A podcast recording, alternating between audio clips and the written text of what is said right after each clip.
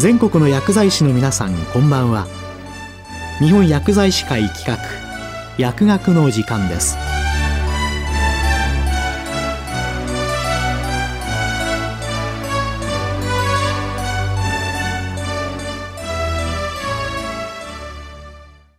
今日は厚生労働省アワー最近の薬事監視指導について厚生労働省医薬局監視指導麻薬対策課安西真也さんにお話しいただきます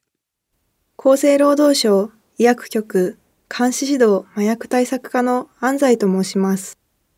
本日は最近の薬事監視指導をテーマとし監視指導麻薬対策課の業務説明と、それらに関連している取り組みや制度についてお話をいたします。まずは、監視指導麻薬対策課についてご紹介いたします。監視指導麻薬対策課には、大きく分けて2種類の業務があります。一つ目は、医薬品等に対する薬事監視指導です。ここでは、都道府県と連携し、医薬品、医療機器等の品質確保や適切な情報提供、販売方法の確保のために必要な取り組みを実施しています。二つ目は、麻薬等薬物の乱用対策です。ここでは、地方厚生局麻薬取締部や都道府県と連携して、指導監視、捜査、青少年等への予防啓発等を実施しています。医薬品に対する薬事監視指導と麻薬等薬物の乱用対策では業務の色が違うなと思った方もいらっしゃるかもしれません。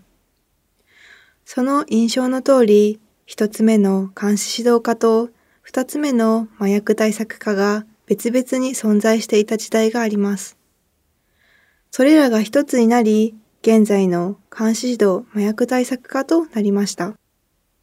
今回はその中で監視指導分野の業務である薬事監視指導について深く掘り下げてご説明します。薬事監視指導とは、医薬品、医療機器等の品質、有効性及び安全性の確保に関する法律、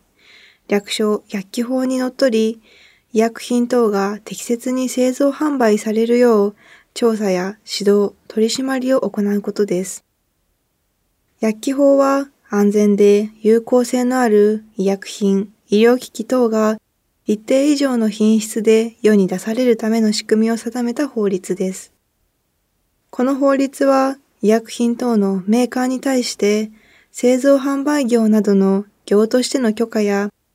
製品としての承認等を得なければならないとしています。その裏返しとして、これらの決まりを守らなかった場合の取り締まりや罰則について法律に定められています。取り締まりの一つには医薬品の回収がありますが、その検討、実施以外にも薬事監視指導には幅広い業務があります。例えば、成分名や含有量が表示と異なる医薬品を発見する偽造医薬品対策、医療機関等での医薬品の不適切な情報提供を規制する広告規制、不適切な個人輸入を防ぐ輸入監視などがあります。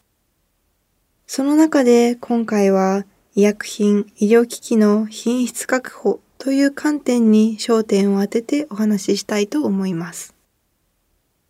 監視指導麻薬対策課は各製造所が製造管理、品質管理の手法について定めた各省令に適合しているかについて、独立行政法人医薬品医療機器総合機構、略称 PMDA や各都道府県と連携して査察や指導を行っています。医薬品の製造管理、品質管理の手法は、医薬品及び医薬部外品の製造管理及び品質管理に関する省令により定められています。この省令は、 Good Manufacturing Practice の頭文字を取った GMP という単語を用いて GMP 省令と略されます。この GMP 省令への適合性は、薬機法第14条の規定に基づき、医薬品等の製造販売の承認を受けるための要件の一つとして設定されております。また GMP 省令においては以下4つの観点で要求事項が定められております。1点目が人員組織の確立です。製造所ごとに製造管理者を配置し、製造部門と品質部門を監督させること、また製造管理、品質管理業務を適切に実施し得る能力を持った人員を十分に確保することが求められています。二つ目が構造設備の完備です。作業室や機器が衛生的であり、手順書に基づいて保守、点検をすること、コンタミネーションを防止する構造を有し、空気処理システムや製造用水の供給設備を配備することが求められています。3点目が作業内容の明確化と記録です。製品の規格や試験方法等を記した製品標準書、各種基準書、手順書が整備されていることや、製造記録、試験記録、保管、水筒記録、衛生管理記録等が作成、整理、保管されていることが求められています。4点目が管理業務の実施です。製造部門は手順書等に基づいて適切な製造管理の業務を行うこと。品質部門は製造部門が行う工程管理が適切かどうかの確認や抜き取り検査等を行うことが求められています。これら4つの観点から GMP 省令は医薬品について品質確保体制の確立を求めています。一方、医療機器に関する製造管理と品質管理の手法は、医療機器及び体外診断用医薬品の製造管理及び品質管理の基準に関する省令、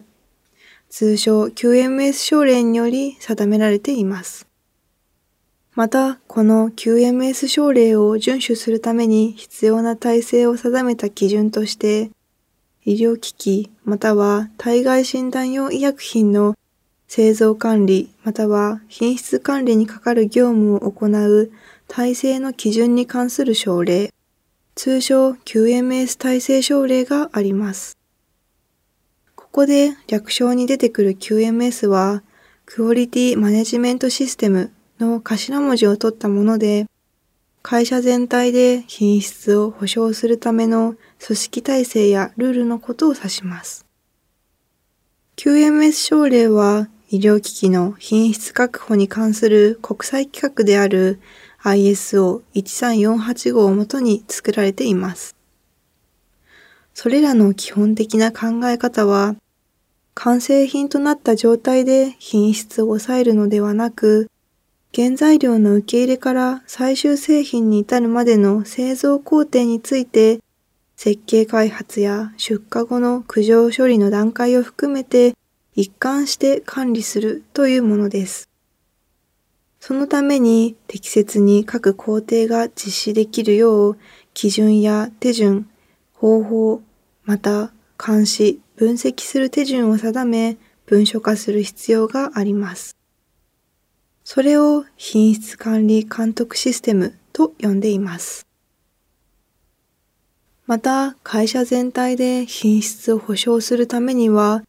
先ほど述べた品質管理監督システムを構築するだけでなく、監督する管理監督者の責任を明確にすること、人的、設備的資源を適切に配分すること、リスクマネジメント、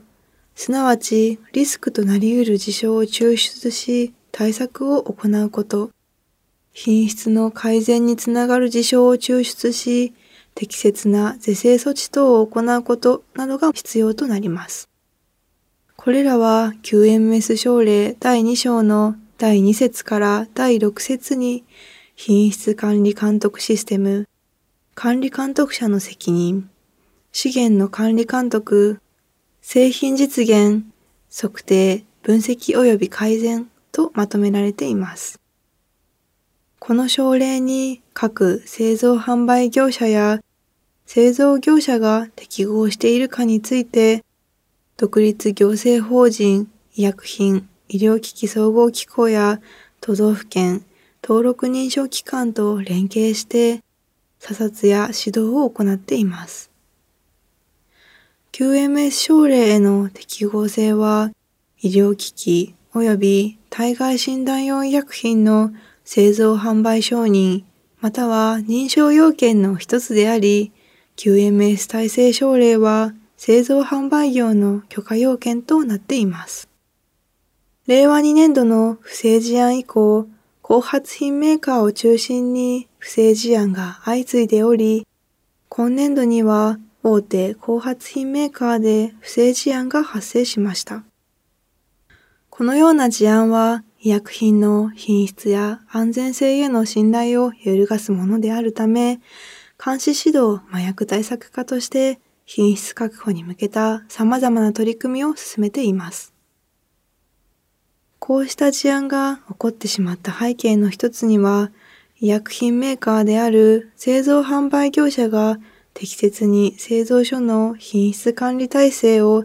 監査、監督できていなかったことが挙げられます。よって活用によりその監査を効率的、効果的なものとするため、今年度の9月に GMP 監査マニュアルを作成、周知いたしました。また、経営層を含め製造販売業者の品質管理に対する意識が不足していたことも背景にあると考えられるため、令和3年8月に施行された改正薬機法により、責任役員の設置やその権限、責任の明確化を義務付けました。さらに、後発医薬品の製造所における GMP の遵守状況については、主に都道府県が査察や指導を行っていることから、都道府県による監視指導の強化徹底の対応策の一つとして、全国での一斉無通告査察の実施や、各都道府県の調査員が持つ査察能力を向上させるための取り組みを行っています。以上、簡単ではありましたが、最近の薬事監視指導についてお話しいたしました。本日覚えていただきたいのは、監視指導麻薬対策課では、医薬品等の品質確保や情報提供、販売体制の適正化、麻薬等薬物の乱用対策等に関する取り組みを行っている。医薬品の品質管理は GMP 省令に基づいていて、この省令は医薬品等の製造販売の承認を受けるための要件の一つとして設定されている。医療機器の品質管理は QMS 省令に基づいていて、この省令は医療機器及び体外診断用医薬品の製造販売承認または認証要件の一つとして設定されている。です。少しでも皆様の参考になりましたら幸いです。今回はここまでとなります。厚生労働省医薬局監視指導麻薬対策課の安西がお話しいたしました。今後とも特に薬学に関わる皆様におかれましては、ご協力のほどよろしくお願いいたします。最後までお聞きいただきありがとうございました。今日は厚生労働省アワー最近の薬事監視指導について、厚生労働省医薬局監視指導麻薬対策課安西真也さんにお話いただきました。